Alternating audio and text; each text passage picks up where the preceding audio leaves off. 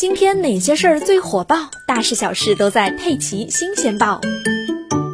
韩国疾病管理厅四月十八日通报，韩国前一日新增新冠确诊病例四万七千七百四十三例，为近十周来这一数据首次下降至五万例以下。韩国累计新冠确诊病例已经突破一千六百三十五万例。与此同时，新增死亡病例一百三十二例，累计死亡两万一千二百二十四例，平均致死率为百分之零点一三。现有重症病例数降到了八百五十例。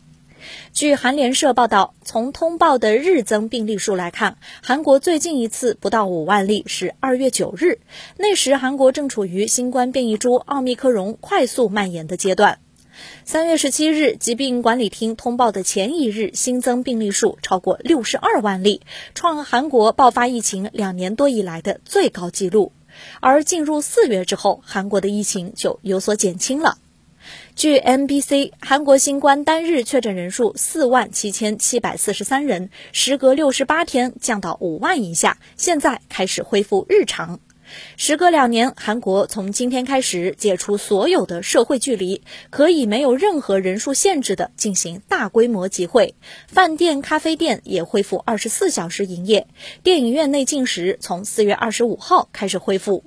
五月下旬起，新冠确诊病例就不需要接受隔离了，并且可以在任何医院和诊所当面就诊。韩国政府认为，当前新冠变异株奥密克戎引发的新一轮疫情仍在蔓延，但是疫情高峰期已经过去了，需要转变防疫体系，因此提出了后奥密克戎时期应对路线图。韩国政府还将把新冠肺炎从具有最高水平隔离义务的甲类传染病调整为乙类传染病，诊断、检查、治疗全程适用于普通医疗系统的标准。